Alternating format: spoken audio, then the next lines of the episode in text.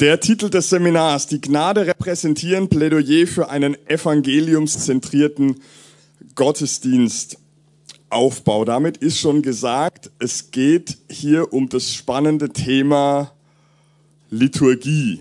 Ich habe euch zum Start ein schönes Zitat mitgebracht von meinem Vorgänger an der FTH aus seinem Grundriss praktische Theologie. Da schreibt er folgendes. Unter Evangelikalen zeigt sich in Freikirchen sowie in der Gemeinschaftsbewegung gelegentlich noch immer ein gewisser liturgischer Analphabetismus, selbst unter Pastoren. Ähm, ich habe schon gesagt, ich bin selbst Freikirchler und ähm, Paulus sagte an einer Stelle im Epheserbrief, wir waren von Natur aus Kinder des Zorns. Äh, in diesem Setting könnten wir jetzt sagen, als Freikirchler sind wir von Natur aus liturgische Analphabeten. Und was wir jetzt heute Morgen machen ist, wir haben ein Gespräch von einem liturgischen Analphabeten zu anderen liturgischen Analphabeten, in der Hoffnung, dass wir gemeinsam was dazulernen ähm, zur Ehre Gottes für unsere ähm, Gottesdienstgestaltung. Ich habe irgendwann gemerkt als Pastor, dass Liturgie gar kein Schimpfwort sein muss sondern dass ähm, in liturgischen Abläufen ganz viel Reichtum und ganz viel Schönheit und sehr, sehr viel Gutes steckt. Und die Frage, die mich bewegt hat, so richtig aus der Gemeindepraxis, war, war folgende. Ich habe mir die Frage gestellt, wie können wir für unsere Gottesdienste eine Form finden, so dass nicht jeder Gottesdienst leider jeden Sonntag wieder bei Null anfangen muss, sich überlegen muss, wie, wie soll denn der Gottesdienst am Sonntag ablaufen. Und die meisten, weil sie nicht viel Zeit haben, machen es dann einfach wie am Sonntag vorher und tauschen nur die Lieder aus was auf Dauer dann relativ dröge wird und auch nicht immer sinnvoll ist, wenn man gar nicht weiß, welches Lied platziert man denn wo. Die anderen, das sind dann eher so die, die kreativen, ähm, innovativen Typen, die machen es dann einfach ganz anders was manchmal schön ist und auch gelingt, aber in der Regel zu sehr viel Konfusion führt, ähm, weil es zwar total kreativ und innovativ und neu und fancy Elemente und alles Mögliche, aber nicht wirklich durchdacht und nicht wirklich stimmig. Und so war ich in der Praxis auf der Suche nach, nach einem Modell, wie könnte für eine Freikirche ein, ein Gottesdienst aussehen, der, der stimmig aufgebaut ist, ähm, der sinnvoll ist und ähm, ja, der eine gewisse Struktur hat, die, die gut ist. Und ähm, was ich heute mit euch machen will, in vier Schritten, und ich hoffe, dass wir, dass wir durchkommen, ähm, ist, und dass wir uns gemeinsam kurz überlegen, was ist eigentlich das, das Problem, wo liegt der Mangel an reflektierter Gottesdienstgestaltung in Freikirchen. Dann würde ich gern kurz definieren, was ich unter einem evangeliumszentrierten Gottesdienstaufbau verstehe, ähm, euch dann in neun Thesen entfalten, warum ich so stark plädieren würde in Freikirchen für einen solchen Gottesdienstaufbau ähm, und diesen Aufbau dann am Ende Punkt 4 auch kurz skizzieren. Wie könnte das in der Praxis aussehen? Welche Elemente könnten da passen? Wie ordnet man sie an? Und so weiter. Ähm, das ist der Plan für die nächste gute Stunde. Und ich würde gern ähm, zumindest kurz ein bisschen Interaktion machen mit euch und über die Frage nachdenken, worin liegen denn eurer Wahrnehmung nach die Stärken bzw. Schwächen freier beziehungsweise freikirchlicher Gottesdienst. Einmal mal kurz melden und, und dann äh, raushauen. Was nehmt ihr wahr? So selbstkritisch wie, wie möglich. Ja? Wo sind Stärken, wo sind Schwächen freikirchlicher Gottesdienste? Was fällt euch ein? Denkt ruhig an eure Gottesdienste. Was ist gut dran? Was ist, was ist stark? Ja? Gottesdienste sind predigtzentriert. Okay. Nicht in allen Freikirchen, aber schön, wenn es so ist. Genau. Ähm, jetzt kann man sagen, wenn ein Gottesdienst so durchdacht ist, dass er sich um ein Thema dreht und das stimmig ist, würde ich sagen, das ist schon mal, schon mal großartig. Ja, so könnte man es auch sehen. Aber ja, vielleicht fehlt dann auch das eine oder andere, was man brauchen könnte. Ja, das ist dieses Spannungsfeld. Wir haben einen engen Gottesdienstbegriff, den gibt es auch im Neuen Testament, aber auch den breiten, Römer 12, unser ganzes Leben als Gottesdienst. Wie kann man das besser verzahnen? Ähm, das ist tatsächlich ein Punkt, auf den wir auch eingehen müssen. Andere Schwächen oder Stärken, bitte? Ja, das kann passieren. Das ist nochmal, hat gar nicht so viel mit dem Ablauf zu tun, sondern vielleicht auch mit mancher theologischer Überzeugung, aber muss man auf jeden Fall drüber nachdenken. Andere? Ja. Ja. Ja, das ist eine Aussage ganz in meinem Sinne. Darum wird es gleich, gleich gehen. Ja, was ist die, die Makrostruktur ähm, im Gegensatz zu einer Aneinanderreihung von, von Einzel, Einzelelementen? Mhm. Eine gewisse Einseitigkeit, ähm, auch, auch im Lied gut und manche Dinge fehlen. Ich greife das nachher auf. Das Thema Bekenntnis zum Beispiel ähm, fehlt in, in vielen, vielen Freikirchen. Und äh, nur um das vorwegzuschicken, man kann auch bei diesem Aufbau, für den ich plädiere, ähm, schlechte Lieder einbauen ja? oder einseitige Lieder. Also das ist nicht das Allheilmittel. Ähm, und vielleicht, um jetzt die Kurve zu kriegen, schicke ich das noch voraus, damit mich niemand falsch versteht. Ich sage nicht, das ist die einzige biblische Art, wie wir in Freikirchen Gottesdienst feiern sollten, sondern es ist mal ein Modell, ähm, das sich in meiner Gemeindepraxis bewährt hat, das ich für stimmig halte und ihr könnt dann sehen, was er, was er damit macht, wie man das auch noch weiter ausbauen kann, verbessern kann, äh, adaptieren kann an euren, an euren Kontext. Nur, dass ihr jetzt nicht denkt, hier, ne, ich präsentiere das eine Ding und bin da so überzeugt davon, dass es nichts anderes geben kann. Okay, wir ähm, eilen weiter und sind noch mal kurz bei dem Thema Problemanzeige ähm, relativ knapp. Was ist der Mangel in Freikirchen, der sich hier feststellen lässt? Es gibt einen schönen Artikel meines Basler Kollegen Stefan Schweyer zu dieser Thematik. Ähm, und er schreibt unter anderem Folgendes. Es ist in der Tat eine einfache Suppe, der typisch freikirchliche Gottesdienst. Und das meint er positiv. Ja? Es ist nicht so mega kompliziert wie mancher hochliturgische Gottesdienst ja, den, den auch dort in den Gemeinden kaum jemand versteht, warum man da macht, was man macht. Ja, ähm, das wäre der Mangel dort vielleicht. Es ist eine einfache Suppe, aber diese Suppe hat ihre Würze. Auch das ist positiv darin, dass sie sich das Elementare vom Neuen Testament her schenken lässt und darüber hinaus auf eine liturgische Agenda verzichtet. Allerdings, und das ist jetzt das Problem, ist mancherorts diese Würze kaum mehr erkennbar. Aus der würzigen Suppe ist eine fade Brühe entstanden. So konstatiert Donald Gee selbstkritisch, trotz der gepriesenen Freiheit werden diese unvorbereiteten Gottesdienste langweiliger und trockener als eine geschriebene Liturgie, nur schlechter formuliert. Also will sagen, die hochkirchliche Liturgie ist wenigstens noch durchdacht und schön formuliert. Ähm, ja, aber durch die ständige Repetition und so weiter auch nicht wirklich frisch. Und das Problem jetzt bei Freikirchen ist, wir haben eigentlich große Freiheit und Möglichkeiten für kreatives Gottesdienstgestalten, aber weil wir uns keine Mühe machen, drüber nachzudenken, wird es am Ende genauso fade und dröge. Und vielleicht macht ihr die Erfahrung auch in den Kirchengemeinden, wo ihr seid.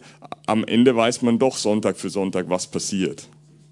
Ja, wir haben in der Theorie große Freiheit, weil wir ja Freikirchen sind aber am Ende läuft es doch immer, immer gleich ab. Und ein, ein Problem ist sicher ähm, eine häufig fehlende Theologie des Gottesdienstes. Ja, was ist Gottesdienst? Was sollte Gottesdienst sein? Und was muss deshalb im Gottesdienst wie vorkommen? Ähm, und die Folge dieser mangelnden Gottesdienstreflexion ist dann entweder, das haben wir gesagt, Verkrustung oder Beliebigkeit. Verkrustung heißt, es, es läuft dann trotzdem immer gleich ab. Freikirchen haben eben auch ihre Gottesdiensttradition, die manchmal so identitätsstiftend wird, dass man denkt, so muss es sein, nur das ist biblisch, das gibt uns Identität. Und wenn dann einer kommt und sagt, wir könnten mal irgendwas anderes machen, dann hat man einen riesen Eklat. Ähm, und das andere ist die Beliebigkeit. Ähm, wo man dann einfach irgendwelchen aktuellen Trends hinterherläuft oder mal im Urlaub in irgendeiner anderen Gemeinde war und dann, hey, jetzt müssen wir es so machen, oh, ja, und dann äh, jeder bringt dann irgendwas rein und es wird völlig beliebig und man weiß gar nicht mehr, ähm, wie man es eigentlich wirklich machen sollte. Und was dann in der Praxis meistens passiert, ist, die, die den größten Einfluss in der Gemeinde haben, setzen ihre Gottesdienstpräferenz durch. Und diese Gottesdienstpräferenz hat meistens weniger mit Theologie und Bibel und so zu tun, sondern mit Persönlichkeitstyp. Bin ich eher innovativ? Bin ich eher traditionsgebunden? Mag ich die alten lieber, äh, Lieder lieber als die, die neuen? Also auch das wird nicht durchdacht, sondern der Stärkere, auch in unseren Gemeinden, setzt sich dann eben durch. Und auch das ist ein Problem. Wir haben eine antiliturgische Haltung in vielen Freikirchen. Die kommt letztlich einfach nur daher, dass wir als Freikirchen als Antityp zur Volkskirche entstanden sind. Das ist unser Erbe. Ja, und vielleicht kennt ihr die Argumente. Ich hatte die Diskussion in meiner Gemeinde, als wir angefangen haben, ab und zu, ja, nicht jeden Sonntag das Vaterunser zu beten. Und da haben Leute gesagt, es geht nicht. Und ich habe gesagt, warum geht es nicht? Und die Antwort war, und das ist jetzt kein Scherz, weil das die Landeskirche macht. Okay, das hat mich jetzt argumentativ nicht völlig überzeugt. Ich, ich bin mit Ron Kupsch einig, dass man an der Landeskirche manches kritisieren kann und kritisieren sollte, aber sicher nicht, dass sie das Vaterunser beten. Okay? Ich glaube nicht, dass das das größte Problem der Landeskirche ist. Ähm, das ist so, eine, so, so ein Abgrenzungsmechanismus. Dinge, die die Landeskirche macht, sollten wir nicht machen. Ähm, die Stärke freier Gottesdienste ist ihre Alltagsnähe. Ja, das ist jetzt kein theologisches Argument, aber eins, was wir wahrnehmen sollten, dass, dass Leute sagen, hey, das hat was mit meinem Leben zu tun, deshalb komme ich gern. Nicht nur die Predigt, sondern das, das, ist, das ist modern, das ist nicht so ein völlig von meinem Alltag abgehobener Raum, da gibt es eine Verbindung. Und Stefan Schreier sagte zum Beispiel, dass der Gottesdienst die verdichtete Form der alltäglichen christlichen Praxis ist. Ich komme da nachher nochmal drauf zurück, das ist der Punkt, den du eben angesprochen hast. Ja, Gottesdienst ist mehr aber als nur der Sonntag, aber der Sonntag ist eine verdichtete Form dessen, was als Gottesdienst im Alltag stattfinden sollte und somit auch Ausgangspunkt für unsere christliche Praxis im Alltag. Ja, also der Alltag führt hinein in den Gottesdienst am Sonntag und der Sonntagsgottesdienst führt wieder als Ausgangspunkt hinein in den christlichen Alltag. Und deshalb, das ist Teil der Problemanzeige hier, sollten Gottesdienste dann eben auch die Elemente enthalten, die im christlichen Alltag wichtig sind, die wir dort praktizieren sollten. Ja, das ist der Gedanke hier, wir vertiefen das, das gleich. Also wenn Gottesdienst, das ist der Punkt, ähm, hineinführen soll in die christliche Alltagspraxis, dann müssen Dinge, die in der christlichen Alltagspraxis wichtig sind, auch am Sonntag im Gottesdienst vorkommen. Ja? Damit sind wir zweitens bei der Definition. Was ist unter einem evangeliumszentrierten Gottesdienst zu verstehen? Ich versuche das in aller Kürze ähm, zu entfalten, dann konkreter dafür zu plädieren unter Punkt 3 und am Ende euch zu zeigen, wie man das dann in der Praxis umsetzen könnte. Ein Gottesdienst, ein christlicher Gottesdienst sollte in ganz grundsätzlicher Weise evangeliumsgemäß sein. Da sind sich viele Kirchen und Gelehrten einig, das steht im evangelischen Gottesdienstbuch. Das Problem ist nur, dass es selten konkret gefüllt wird, was das eigentlich heißt. Ja? Wir können viel vom Evangelium reden und von evangeliumsgemäßen Gottesdiensten, aber was heißt es eigentlich? Wir könnten uns dem annähern und könnten sagen, ein substanzielles Kriterium für einen Gottesdienst ist, wird das Evangelium laut? Das ist die Formulierung von Johannes Zimmermann. Wird das Evangelium laut? Ist es, ist es hörbar? Und sofort stellen wir die Frage, muss es und soll es nur in der Predigt laut werden? Oder in dem einen oder anderen Lied? Oder geht da noch mehr? Aber das ist ein Grundkriterium, wird das Evangelium laut. Und jetzt kennt ihr vielleicht ähm, diese Form der Darstellung des Evangeliums anhand von vier Kapiteln. Die zentralen Kapitel des Erlösungshandelns Gottes in Christus. Erstes Kapitel, wir nehmen wahr, wer Gott ist. Gott ist der Schöpfer. Er hat uns gemacht. In den Psalmen lesen wir das ganz häufig, dass er sagt, betet mich an, kommt zu mir, feiert Gottesdienst. Warum? Weil ich euch gemacht habe. Das ist gar nicht so das fancy Argument. Ja, aber die Begründung ist, ich habe euch gemacht. Und ich möchte Beziehung mit euch. Ähm, und ihr seid mir Rechenschaft schuldig. Das ist das, das erste ähm, Kapitel. Das zweite Kapitel ist dann nicht so schön. Das ist der Sündenfall, die menschliche Sünde und ihre Folgen. Durch den Sündenfall ist die Beziehung Gott-Mensch zerbrochen. Der Mensch ist schuldig vor Gott. Er befindet sich, das lernen wir im Neuen Testament gerade bei Paulus, ganz grundsätzlich im Machtbereich der Sünde und leidet dann eben auch unter allen möglichen psychologischen, sozialen und physischen Folgen dieses Sündenfalls. Kapitel 2. Kapitel 3 ist Gott antwortet auf dieses Problem, indem er seinen Sohn Jesus Christus sendet als Retter und Erlöser. Er wird durch sein Leben, seinen Tod und seine Auferstehung zu unserem Stellvertreter und schafft die Voraussetzung für eine erneuerte Beziehung zu Gott. Und Kapitel 4 ist dann unsere Antwort, die Antwort des Glaubens auf dieses Erlösungshandeln, dass wir unser Leben unserem Retter zur Verfügung stellen und in Hingabe und Leidenschaft mit ihm und für ihm leben, ihm, ihm nachfolgen, ähm, uns von ihm reformieren und transformieren lassen. Das sind die zentralen Kapitel des, äh, Erlösungshandelns Gottes, des Evangeliums. Und äh, kurz gesagt ist mein Punkt jetzt einfach der, dass, mein, dass ich vorschlage, diese vier Kapitel als zentrale Strukturelemente eines Gottesdienstes zu benutzen. Ich komme gleich nochmal zurück. Also Gottesdienstaufbau ähm, ist für mich jetzt die sorry, theologischer Fachbegriff, okay, ähm, lässt sich manchmal nicht vermeiden, ähm, die liturgische Konkretion des Evangeliums. Also das Evangelium konkret umgesetzt und eingebaut in die Struktur des Gottesdienstes. Diese, diese vier, vier Kapitel. Das ist jetzt nicht irgendwie totale Raketenwissenschaft und total abgehoben und hoffentlich auch nicht wahnsinnig schwer zu verstehen, sondern letztlich nur, das Evangelium lässt sich anhand dieser vier Kapitel darstellen.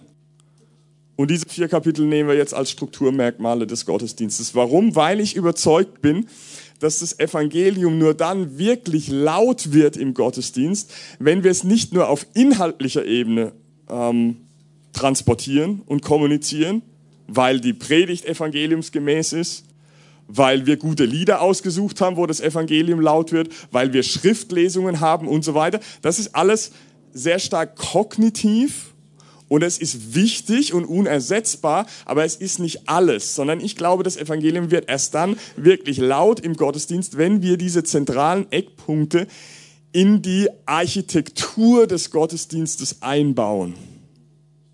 Darin liegt die, die, die, die Chance und die Möglichkeit, eines evangeliumsgemäßen Gottesdienstes, dass er das Evangelium laut werden lässt, nicht nur inhaltlich, sondern in dem, was wir gemeinsam feiern, gemeinsam tun, uns gemeinsam hineinnehmen lassen im Gottesdienst. Ich rede hier von einer liturgischen Makrostruktur und ihr werdet nachher sehen, ich möchte nicht ähm, den Gottesdienst jetzt komplett reliturgisieren und sagen, wir müssen es jetzt so machen wie eine hochkirchliche anglikanische Gemeinde oder, oder reformierte Gemeinde oder lutherische Gemeinde. Aber ich möchte die Makrostruktur durch diese zentralen Kapitel des, des Evangeliums formen und dadurch folgende Bewegung, könnten wir sagen, in den Gottesdienst hineinbringen. Vierteilig. Indem wir am Beginn den Fokus auf die Größe und Heiligkeit des Schöpfergottes legen, in allen unterschiedlichen Facetten, wie das geschehen kann, ähm, uns dann der Wirkung dessen bewusst machen. Nämlich, dass wir merken, wir stehen im Licht der Heiligkeit Gottes, in dieser Gottesbegegnung und uns wird deutlich, dass er Gott ist und wir sind es nicht. Und dass er heilig ist und wir sind es nicht und dass er völlig rein ist und wir komplett sündenbeladen und sündenbehaftet bis in die tiefsten Schichten unseres Seins und eben nicht nur an der Oberfläche. Und das lassen wir auf uns wirken. Unsere Sündhaftigkeit und, das werde ich gleich noch sagen, eben nicht nur das, sondern auch unsere Begrenztheit. Nicht alles, worunter wir in dieser Welt leiden, hat etwas mit meiner oder deiner Sünde zu tun, sondern allgemeiner mit einer gefallenen Schöpfung. Und deswegen gehört Klage für mich hier rein. Ja, und ich glaube, es würde zu sehr großem Schweigen führen, wenn ich die Frage stellen würde, wie oft wird denn tatsächlich biblisch geklagt in unseren freikirchlichen Gottesdiensten. Wir haben überhaupt keine Formen dafür. Ähm, und ich habe auch nicht die Antwort, aber das würde hier reinpassen. Ja, ähm, in diesen Teil der Wirkung. Und dann die Folge von Gott her. Wir, wir brauchen eine, eine geistliche Erneuerung, die ist notwendig. Gott schenkt sie uns, Gott bietet sie uns an durch sein Wort und durch verschiedene Elemente, wie wir diese Erneuerung praktizieren können, ähm, werden wir gleich noch sehen. Und zum Abschluss könnte dann eine Reaktion folgen auf das, was wir an Erneuerung von Gott sozusagen Sonntag für Sonntag neu empfangen haben ähm, und dann gehen wir mit dem Zuspruch der Gegenwart Gottes in diesen alltäglichen Gottesdienst, von dem wir gesprochen haben. Das ist die, das ist die Bewegung, ähm, die hier dazugehört. Und das Ziel der ganzen Sache ist eben, dass wir den Gottesdienstteilnehmern helfen, das Evangelium in dieser vierteiligen Form liturgisch nachzuvollziehen, ganzheitlich. Steht er nicht nur mit dem, mit dem Kopf, sondern wir nehmen sie mit auf, auf einen Weg von der Heiligkeit Gottes zur eigenen Sündhaftigkeit, zur Erneuerung in Christus und zu einem aufs Neue hingegebenen Leben. Dieses Movement, Sonntag für Sonntag für Sonntag, ähm, macht einen Unterschied. Ja, es ist auch nicht das Zaubermittel, dass wir sagen, wenn wir das machen, dann verstehen wir auf einmal alle das Evangelium viel, viel tiefer und, und so weiter. Aber es ist eine zusätzliche Chance, würde ich sagen, ähm, um das Evangelium fassbarer zu machen, nachvollziehbarer zu machen. Brian Chappell, einer der großen reformierten Prediger, falls ihr den kennt, sagt es auf Englisch, we are moving worshippers down a path structured to parallel the progress of grace in the life of the believer. Was er sagen will, ist, wir, wir nehmen den, den Anbeter, den Gottesdienstteilnehmer, äh, führen ihn einen Weg entlang, der parallel ist zu dem, was in seinem Leben immer wieder vor sich gehen soll. Ja? Heiligkeit Gottes wahrnehmen im Alltag.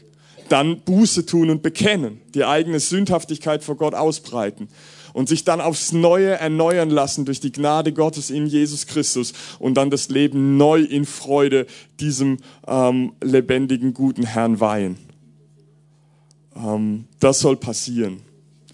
Und deswegen ähm, dieser Titel die Gnade repräsentieren. Wir, wir, Im Kern des Evangeliums steht die Gnade Gottes und die bilden wir ab, wir repräsentieren sie ähm, im Gottesdienst. Mike Cosper spricht von Rhythmen der Gnade, in die wir uns hineinnehmen lassen, ähm, Sonntag für Sonntag oder wann immer wir Gottesdienst feiern. Und wichtig ist hier wahrzunehmen, ähm, damit keiner denkt, ähm, das hätte ich jetzt in irgendeiner Form vor ein paar Jahren erfunden oder so. Das Evangelium als strukturgebendes Element ist in fast allen traditionellen Liturgien da. Nur wir Freikirchler haben es noch nicht gemerkt.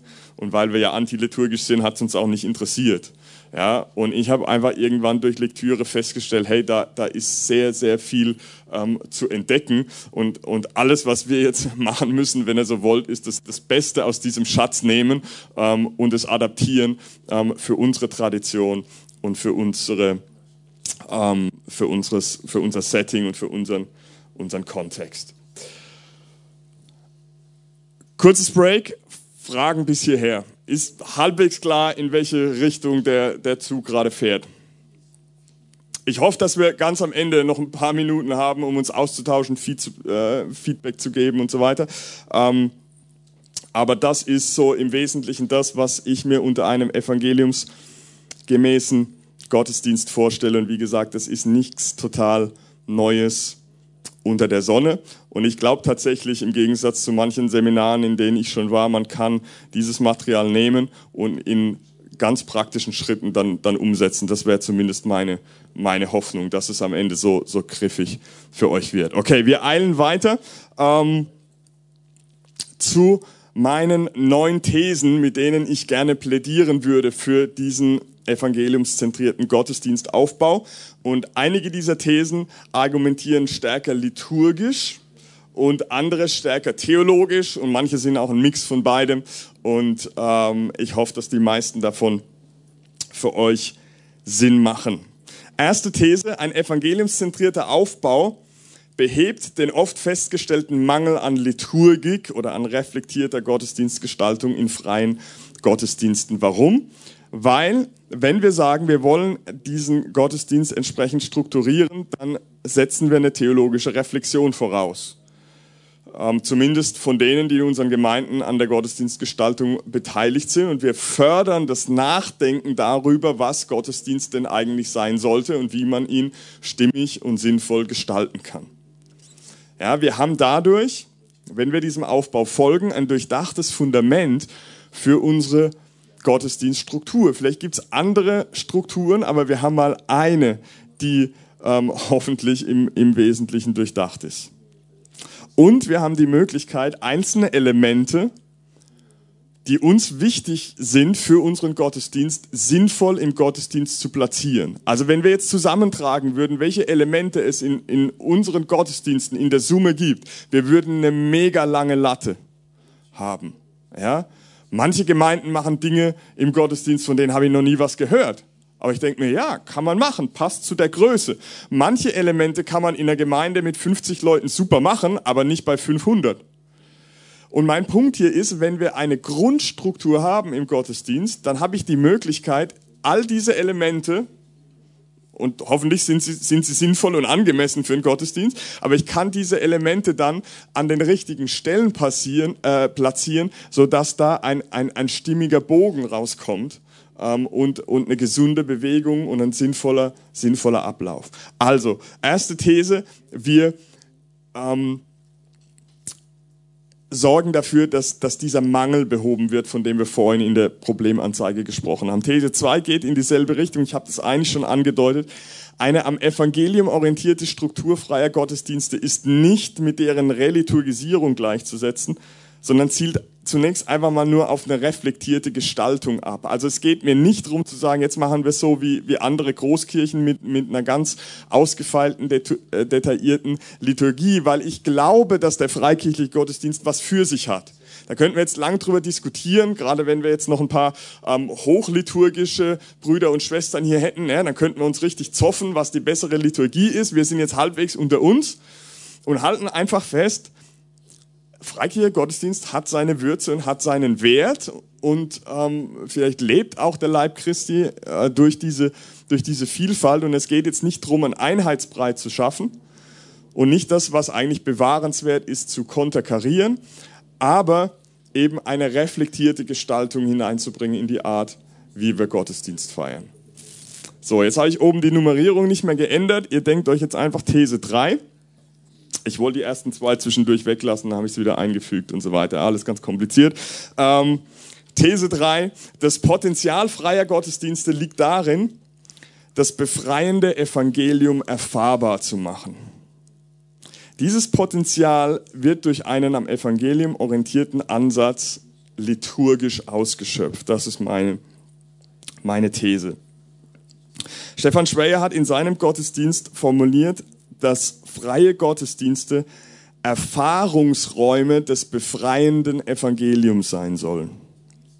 Und ich gebe ihm recht, aber wenn das so ist, dann müssen wir wahrnehmen, dass Erfahrung mehr ist, als wir pumpen uns das Evangelium kognitiv in unsere Birne und hoffen dann irgendwie auf geheimnisvolle Weise, dass Gottes Geistes schenkt, dass es auch unsere Herzen transformiert. Ähm, wenn man ein bisschen äh, liturgiegeschichtlich äh, studiert, dann merkt man, es gibt gerade unter den reformatorischen Theologen so zwei Schienen. Ähm, Zwingli, der in seiner Liturgie gesagt hat, es geht tatsächlich mehr um, wir erbauen uns, ja, indem wir einfach nur die, die Predigt hören und vielleicht noch kurz was singen und Schriftlesung, aber das war's dann schon. Und Calvin hat darauf reagiert hat gesagt, nein, Gottesdienst muss ganzheitlicher sein muss viel, viel mehr an Erfahrung bieten. Ähm, und wenn man das jetzt geschichtlich nachvollzieht, dann merkt man, die Freikirchen sind dann über die Zwischenstufe der Puritaner stärker in dieser zwinglianischen Schiene gelandet. Ja, und daher kommt dann der Punkt, wir, wir, wir machen es mehr über hier. Ja, ähm, und weniger ganzheitlich. Und ähm, Erfahrungsraum ist mehr. Und der Punkt hier ist, erst wenn das Evangelium nicht nur inhaltlich, sondern auch strukturell nachvollziehbar repräsentiert wird im Gottesdienst, erst dann entsteht meiner Meinung nach im Vollsinne ein Erfahrungsraum. Nur dass ich etwas höre durch die Predigt oder durch die Schriftlösung, das ist noch nicht Erfahrung. Wirklich eine Erfahrung, die mich ergreift, braucht, braucht mehr. Braucht Lieder, die mir zu Herzen gehen melodisch und inhaltlich im besten Fall. Braucht sonstige Elemente. Wir werden nachher sehen, was da alles denkbar ist. Aber hier zunächst mal, es braucht mehr. Und wenn wir das Evangelium reinbringen, auch strukturell, dann schöpfen wir dieses Potenzial des Erfahrungsraums im Gottesdienst stärker aus, sodass auch unsere Affekte, das war Calvin übrigens sehr, sehr wichtig, dass unsere Affekte, unsere Emotionen, unsere Herzen, unsere Seele gepackt werden im Gottesdienst. Dass wir in diesem Sinne erfüllt aus dem Gottesdienst in den Alltag gehen und nicht nur im Sinne von, was haben wir denn wieder gelernt? Ja, und nur, dass wir uns nicht falsch verstehen, ich bin sehr für gute Inhalte und für tiefe Theologie und, und, und für all das. Ich, ich glaube nur, dass wenn wir über Lebensveränderung sprechen, da noch was dazukommen muss. Ähm, und auch da bin ich nicht der Erste. Wie gesagt, Calvin war das sehr, sehr wichtig, Transzendenz zu transportieren im Gottesdienst. Awe and Wonder, würden die Amerikaner sagen. Ehrfurcht. Gepaart mit, mit Jubel und Freude und, und, und all dem am Erfahrungsraum des Evangeliums. Und deswegen stelle ich mir vor, dass der Gesamtgottesdienst als wöchentliche Erfahrung der Gnade Gottes dient. Wirkliche Erfahrung. Indem wir wiederholt liturgisch das Evangelium durchleben, durch diesen Weg, den wir gehen, Woche für Woche für Woche. Und so schöpfen wir dieses Erfahrungsraumpotenzial eines Gottesdienstes aus. These 4 muss es sein. Ein im Sinne des Evangeliums strukturierter freier Gottesdienst vermeidet die vielfach zu beobachtenden Extreme eines ruhelosen Veränderungsdrangs beziehungsweise einer traditionalistischen Erstarrung. Also ihr erinnert euch an unsere Problemanzeige und ich habe ein paar zustimmende, äh, zustimmendes Kopfnicken gehört. Ja, das sind die Gefahren, Verkrustung, Beliebigkeit, Veränderungsdrang, Erstarrung. Ja, zwischen diesen Extremen bewegen wir uns. Und mein Punkt hier ist jetzt einfach der, dass, dass ich sage, wenn wir eine Struktur vorgeben, die nicht zu kompliziert ist, aber doch vorhanden, dann ähm, wirken wir diesen Extremen entgegen. Extrem eins, diese pragmatische Kreativität, hey, ich war auf irgendeiner Konferenz und die machen das so und, und jetzt müssen wir das auch machen und nächste Woche kommt der nächste und dann keiner weiß mehr und wer entscheidet dann am Ende und, und, und wie und was. Und das andere Extrem ist, dass man theologisch diese traditionellen Muster überhöht. Und ihr kennt, ihr kennt die Argumente sicher. Das eine sagt, nee, aber das ist doch jetzt, das ist, das ist biblisch. Lieben, ich bin sehr für, für Schriftorientierung, aber ich bin auch sehr überzeugt davon, dass die Bibel uns kein Muster für unsere Gottesdienste vorgibt. Sie gibt uns ein paar Anhaltspunkte. Aber das Modell, wo klar ist, was genau muss vorkommen und, und was nicht und wie muss es aufgebaut sein, finde ich in der Schrift nicht. Aber in der Praxis kommt es oft dazu, wenn man etwas äh, nur lang genug gemacht hat, dann ist es so in Stein gemeißelt, dass man es zurückliest in die Schrift und sagt, das ist das biblische Modell. Ähm, und ich würde einfach sagen, wir vermeiden diese Extreme, wenn wir sagen, wir orientieren uns am Evangelium als ein, ähm, als ein guter Weg, eine, eine Struktur in den, in den Gottesdienst zu bringen. Und ein weiterer Punkt zu der Thematik ist, wir vermeiden manche Auseinandersetzung in der Gemeinde. Ähm, gerade, nicht nur, aber gerade auch beim Thema Musik ja, wo man dann sagt, hey, lasst uns einigen, 50% alte Lieder, 50% neue Lieder. Einfach so 50-50, dann haben wir es haben wir's safe. Ähm, halte ich für, für nicht so schlau, wobei Musik wäre nochmal ein ganz, ein ganz neues Fass. Der Punkt ist hier, ähm, worüber definieren wir denn unsere Gottesdienste? Und viele Freikirchen tendieren langsam dazu, sich über die Art der Musik zu definieren, selbst die theologisch Konservativen. Und ich würde sagen, lasst uns den Gottesdienst über einen evangeliumszentrierten Aufbau definieren. Und dann ist die Spannung ein bisschen draußen bei der Musik. Weil dann ist die Frage nicht zuerst alt oder neu, sondern passt das alte oder neue Lied in diese Struktur und passt es an den richtigen Ort. Dann haben wir immer noch nicht die Frage gelöst, wie viel alt und wie viel neu. Ja? diese Kämpfchen müssen wir immer noch ausfechten. Ähm, aber zumindest haben wir dann theologisch eine Basis, dass wir sagen, nicht mehr die Musik definiert unseren Gottesdienst. Ich zug immer zusammen. Ich bin mal einem Pastor begegnet vor kurzem, der hat sich unsere Gemeinde in Landau angeschaut. Ähm, und ich war ein bisschen irritiert, auch ein bisschen erschrocken, dass seine erste Frage war, wie ist euer Worship? Ähm, und ich vermute, dass er die Musik gemeint hat. Ja? Und so ich habe dann gedacht, warum fragst du nicht, wie, wie, wie ist eure Predigt? Ja, ähm, ohne jetzt wieder auf der anderen Seite vom Pferd zu fallen und zu sagen, die Predigt ist, ist alles. Aber versteht ich, was ist das Zentralkriterium?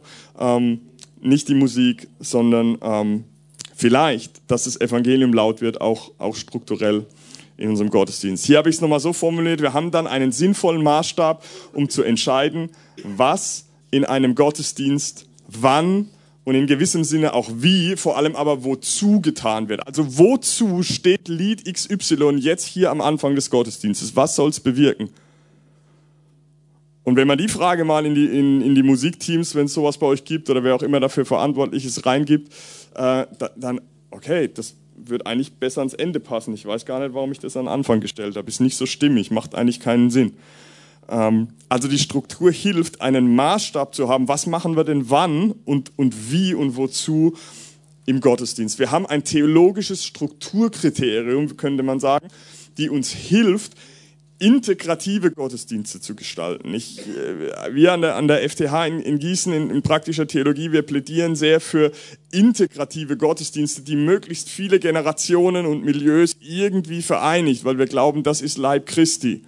Man kann Zielgruppen-Evangelisation machen, aber wir sind nicht so große Fans von Zielgruppen-Gottesdienst, wo am Ende nur noch ähm, irgendwie äh, Menschen zwischen 25 und 35 mit Hipsterbärtchen und äh, was weiß ich irgendwie dabei sind. Ähm, sorry für alle, die einen Bart haben. Ich, mein Problem ist, ich, ich hätte gern einen und deswegen spricht auch immer ein bisschen, bisschen Neid äh, darauf, äh, wenn ich auf irgendwelche Bärte Bezug nehme. Aber versteht, versteht ihr, was ich meine? Ähm, integrativ. Und wenn wir jetzt eine, eine gesunde Struktur haben, dann haben wir zumindest in der Theorie die Möglichkeit zu sagen, hey, können wir uns unter diesem Mantel des Evangeliums sammeln und möglichst viele Elemente integrieren, mit denen verschiedene Generationen was anfangen können. Vom Lied gut angefangen und über die ganze Art, wie wir, wie wir Gottesdienst feiern. Damit ist nicht jede Frage gelöst, ähm, aber zumindest mal eine Grundlage geschaffen, um wirklich zu integrieren, ähm, anstatt zu sagen, naja, unser Kriterium ist, was passt zu der Zielgruppe. Das ist auch ein Kriterium, aber ich halte es für kein besonders theologisch durchdachtes und, und weises Kriterium.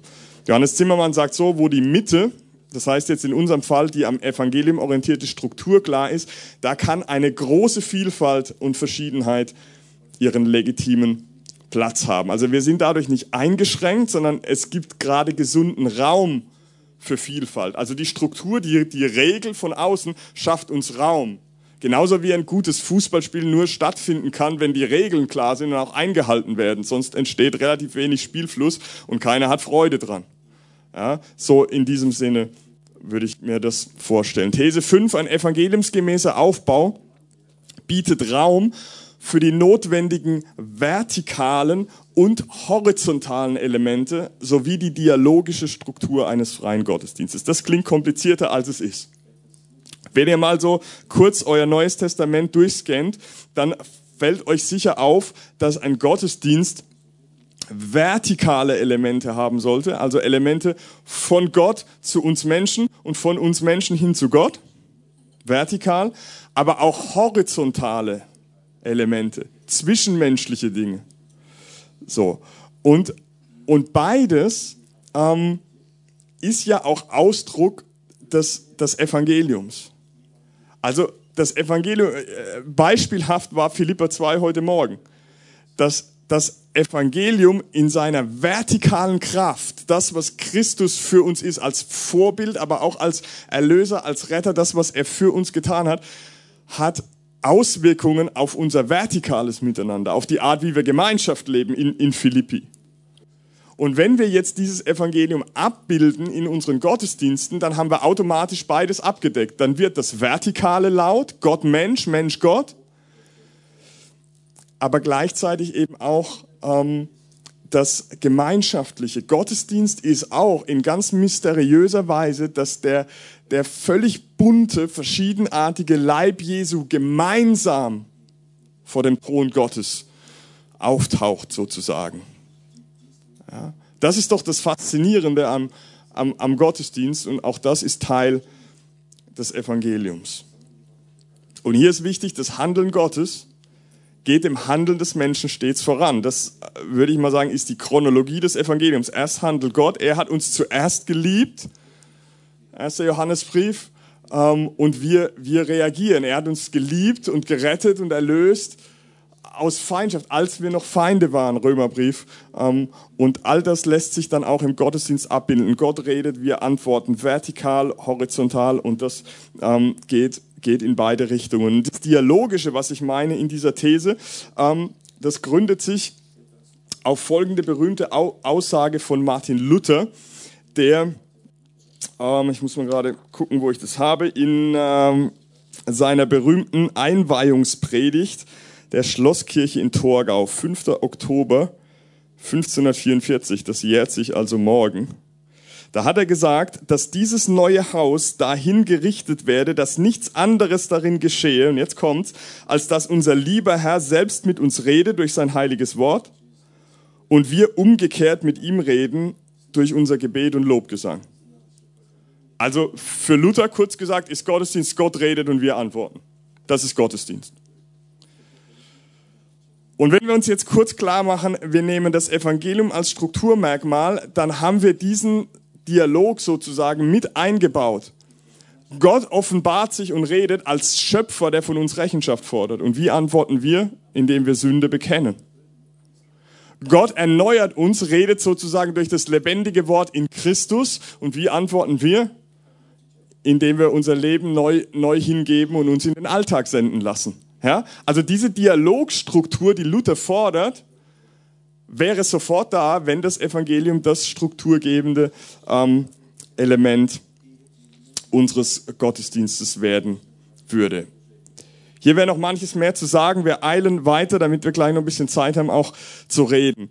Ähm, sechste These. Da Glaubensüberzeugungen nicht nur explizit gelehrt, sondern auch unbewusst übernommen werden, erfüllt eine evangeliumsgemäße Gottesdienststruktur eine pädagogische Funktion und dient langfristig der gesunden theologischen Prägung einer Gemeinde. Ähm, ihr kennt vielleicht diesen englischen Ausdruck, dass manche Dinge ähm, nicht nur äh, they are taught and caught oder caught and taught. Also sie werden so wie ein Virus eingefangen ja, und nicht nur durch Lehre so kognitiv aufgenommen. Wenn ihr Kinder habt, wisst ihr das.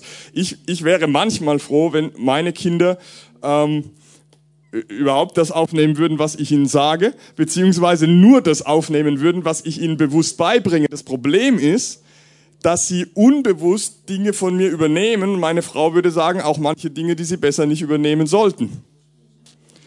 Ja, also man, man übernimmt manches unbewusst, unreflektiert. An Kindern sehen wir das. Und wenn wir das jetzt übertragen auf den Gottesdienst, dann könnten wir fragen, hey, können wir strukturell was im Gottesdienst machen, sodass Leute nicht nur darauf angewiesen sind, dass sie das Evangelium kognitiv in der Predigt ergreifen, sondern ein Stück unbewusster aufnehmen durch die Art, wie Gottesdienst ähm, gestaltet wird, wie Gottesdienst abläuft. Also sozusagen, dass wir ihre theologischen Überzeugungen formen durch die Art, wie wir Gottesdienst feiern. Nicht nur durch das, was wir explizit verbal kommunizieren, sondern durch die ganze Art, wie Gottesdienst gefeiert wird.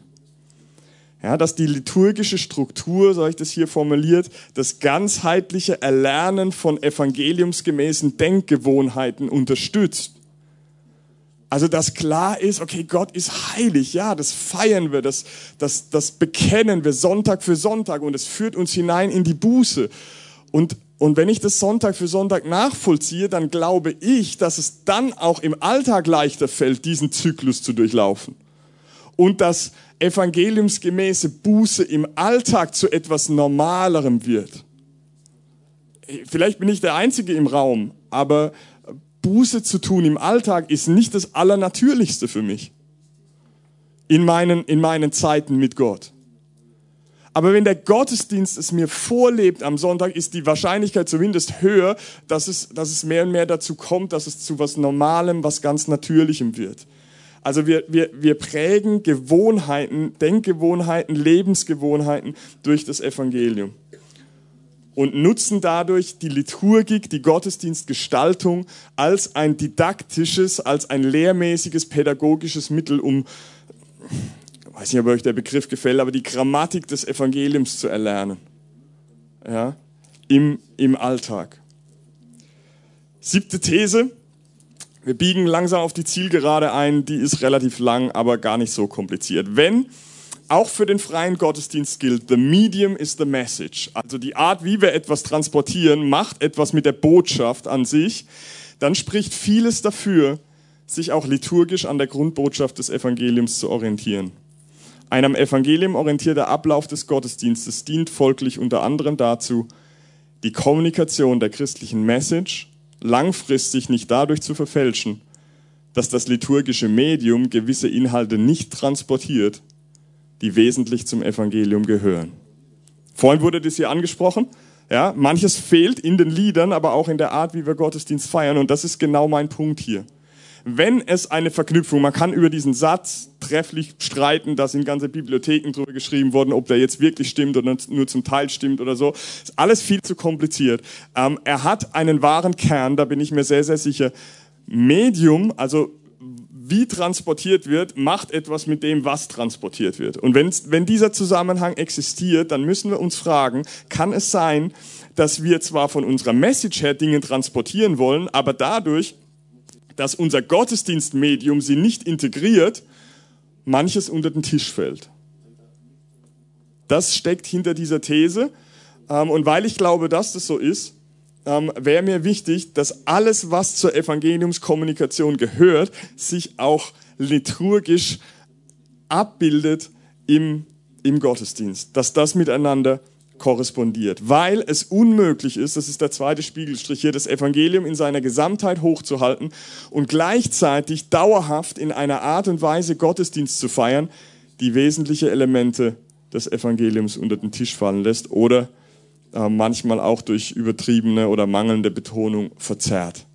Ähm, ich habe hier ein Zitat von Thomas Schirmacher aus seinem Liturgiebuch, das ist schon ein paar Jährchen alt. Er plädiert für eine stärkere Liturgie, auch in Freikirchen, als ich das machen würde. Ähm, aber er trifft hier den Punkt, ähm, wie ich finde, indem er sagt, Liturgie ist immer im Gottesdienst ausgedrückte Lehre.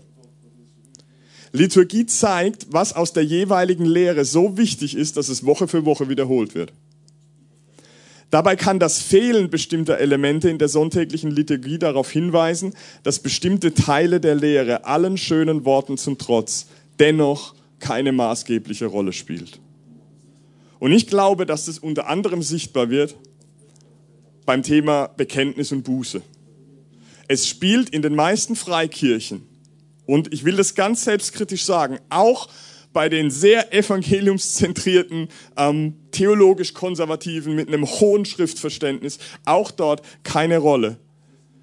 Als wir dieses, äh, diese Struktur bei uns im Gottesdienst eingeführt haben und ich mu muss bekennen, dass, dass der Bekenntnisteil immer der schwierigste ist in der Umsetzung, ja, gerade wenn man auch den Anspruch hat, ähm, Nicht-Christen mit reinzunehmen ins Gottesdienstgeschehen. Das ist nicht mega einfach, aber wir haben es versucht. Und dann hatten wir eines Tages einen Gastprediger, Winrich Schäffbuch, einer der ähm, Elder Statesmen des württembergischen Pietismus und, und so weiter, landeskirchlicher Background. Und ich habe einen Gottesdienst ähm, geleitet und wir hatten einen Bekenntnisteil und hinterher kam er zu mir total begeistert und völlig platt und hat gesagt, er war noch nie in der Freikirche, wo Buße im Gottesdienst eine Rolle gespielt hat und hat es von seinem liturgischen Hintergrund total abgefeiert und irgendwie war ich natürlich dankbar, aber es hat mir auch aufgezeigt, wo, wo die Problematik liegt. Und das hat was damit zu tun.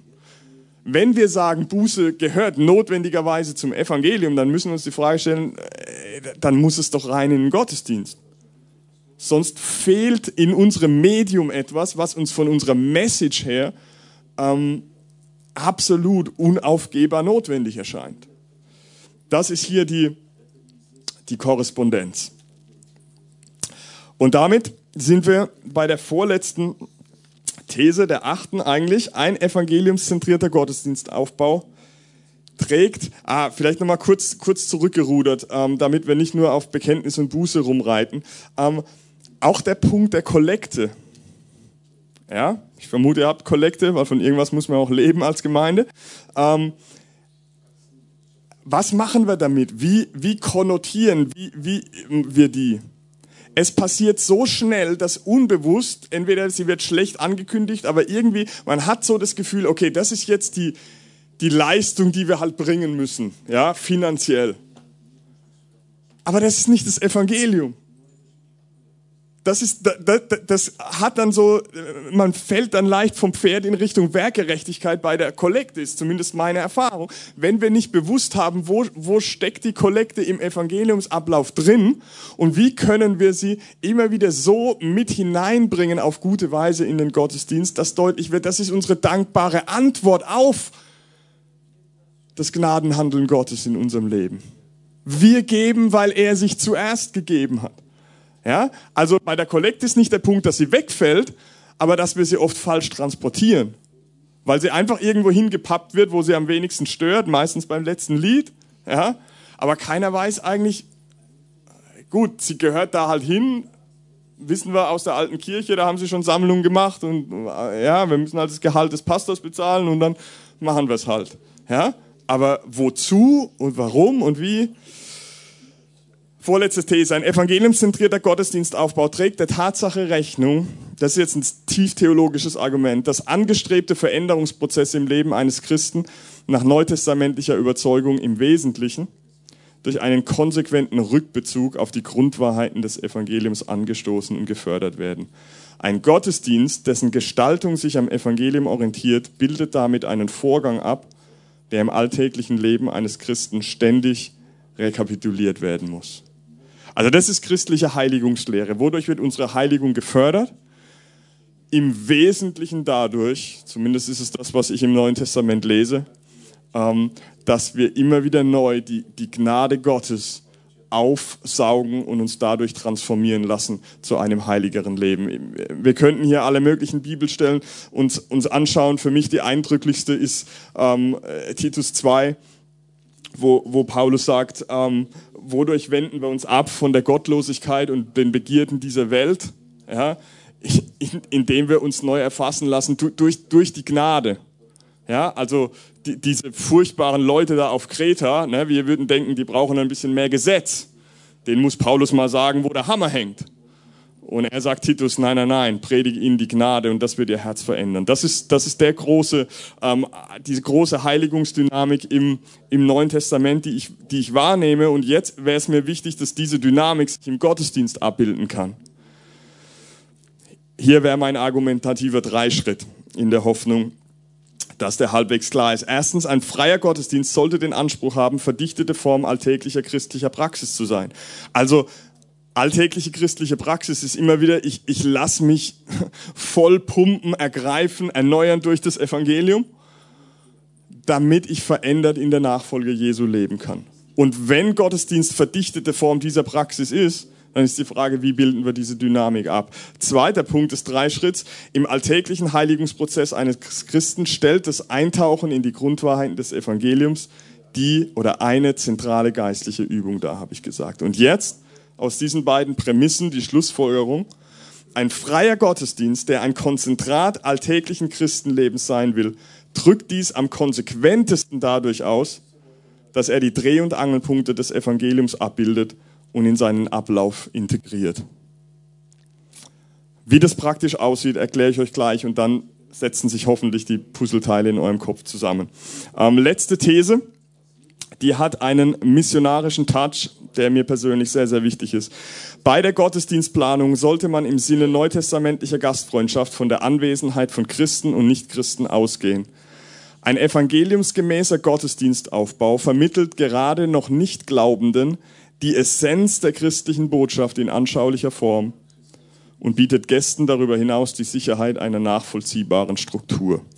Ähm, der Punkt ist, 1. Korinther 14, auch Apostelgeschichte 2, im urchristlichen Gottesdienst, wie man es dreht und wendet, ging man naturgemäß davon aus, dass da auch noch nicht Glaubende anwesend sind.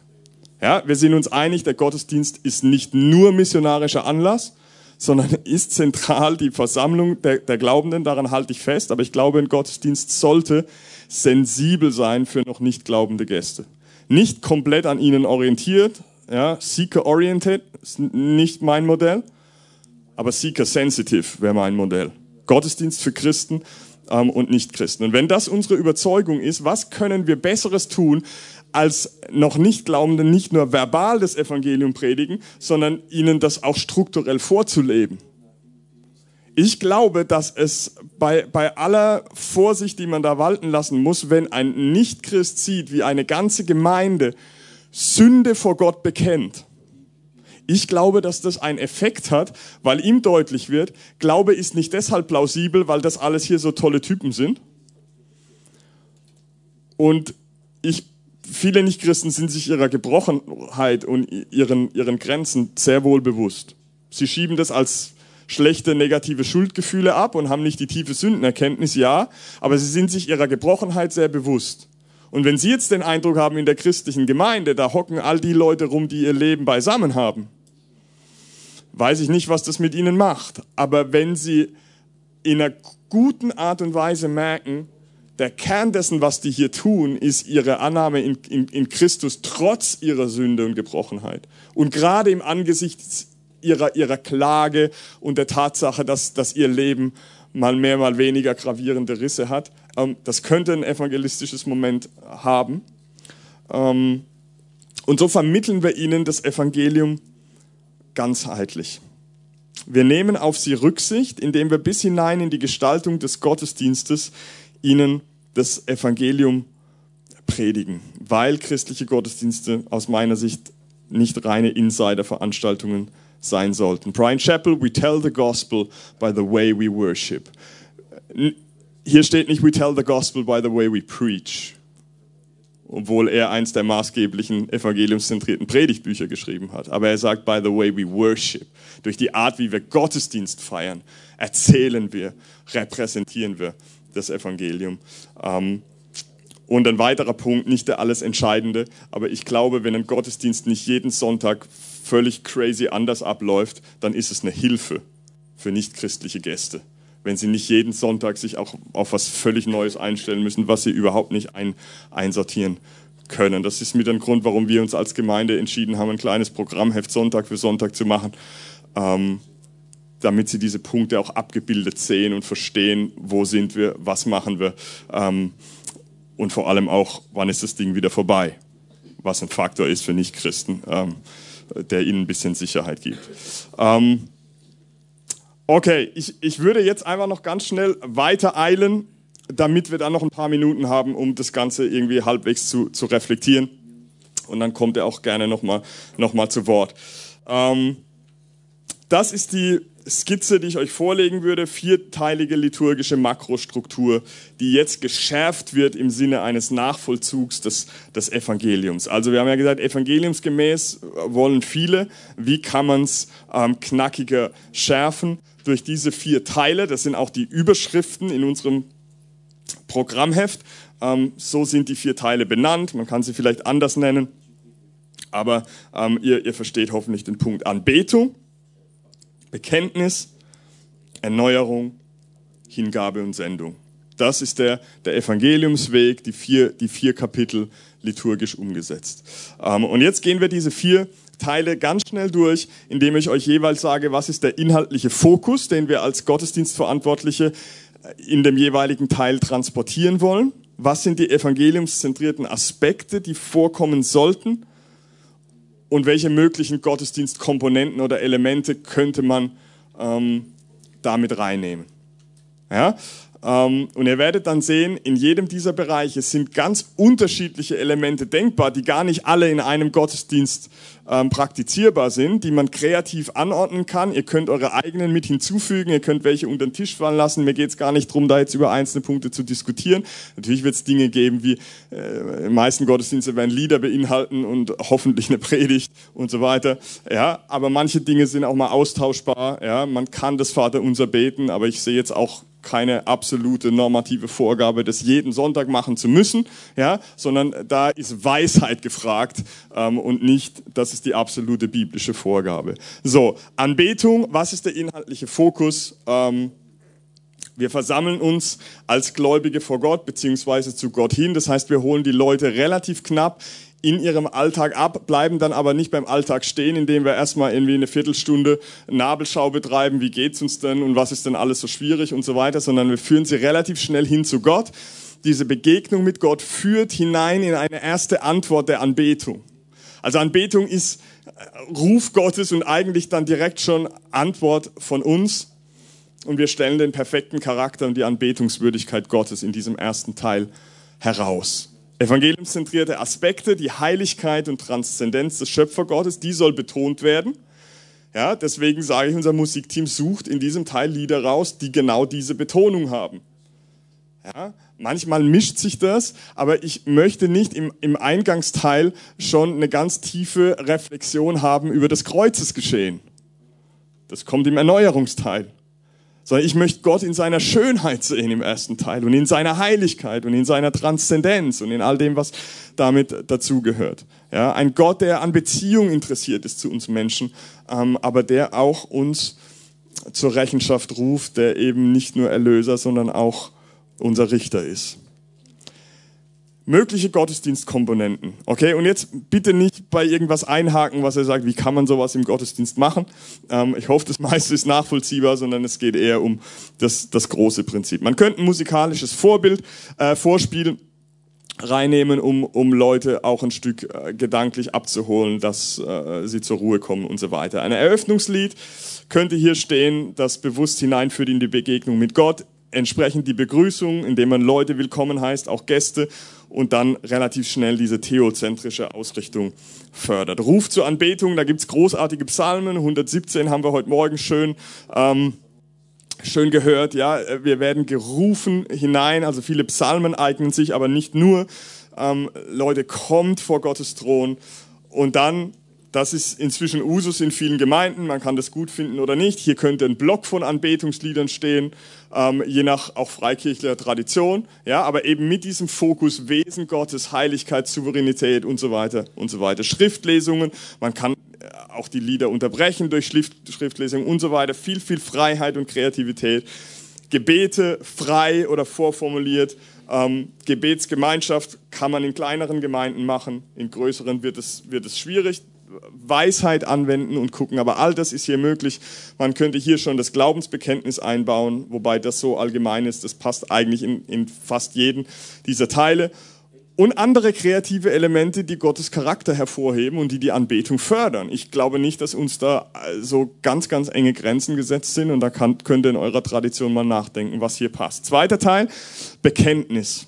Buße und Bekenntnis. Inhaltlicher Fokus, wir erkennen uns als Sünder im Angesicht Gottes. Ich nenne das die Jesaja 6 Dynamik. Ja? Oh Mann, was für unreine Lippen. Und ich bin Teil eines Volks mit unreinen Lippen.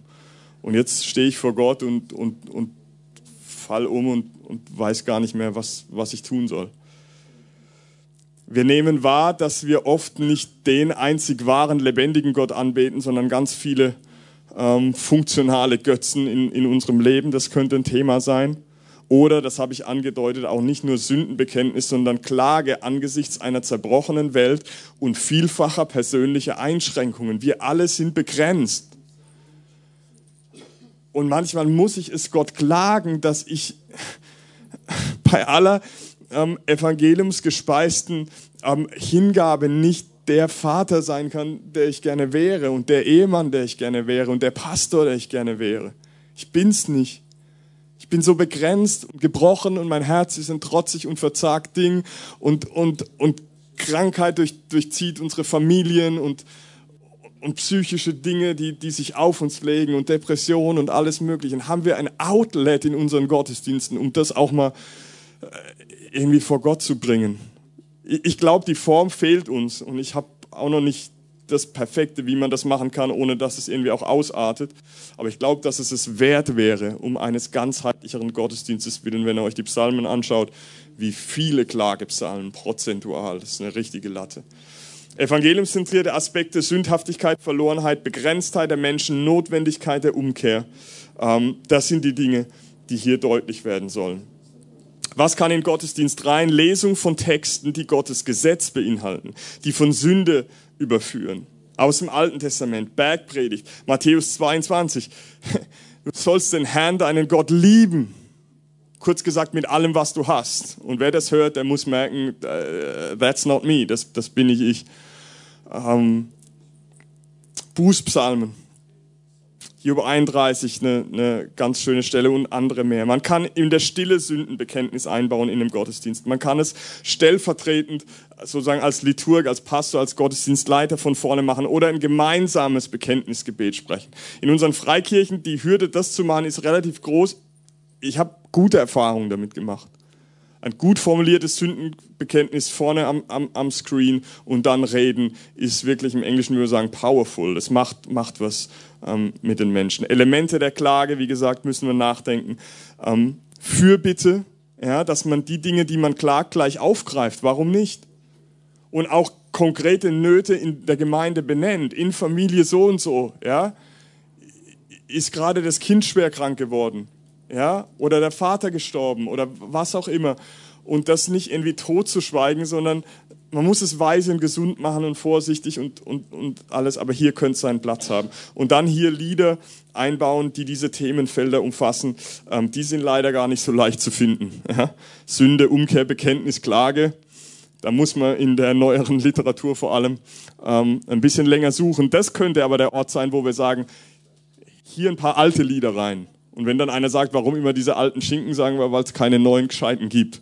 Bisschen überzeichnet, okay. Ähm, ich äh, ich, ich liebe da die, die Vielfalt. Ähm, da kann man sich Gedanken machen. Erneuerung, inhaltlicher Fokus, wir versichern uns der befreienden und, und vergebenen Gnade Gottes. Antworten, ähm, äh, Gott gibt die Antwort auf die menschliche Buße. Er, er vergibt uns, wenn wir ähm, bekennen, dann ist er treu und gerecht, 1. Johannesbrief. Ähm, und wir hören im Wissen um die Annahme bei Gott auf, auf sein Wort.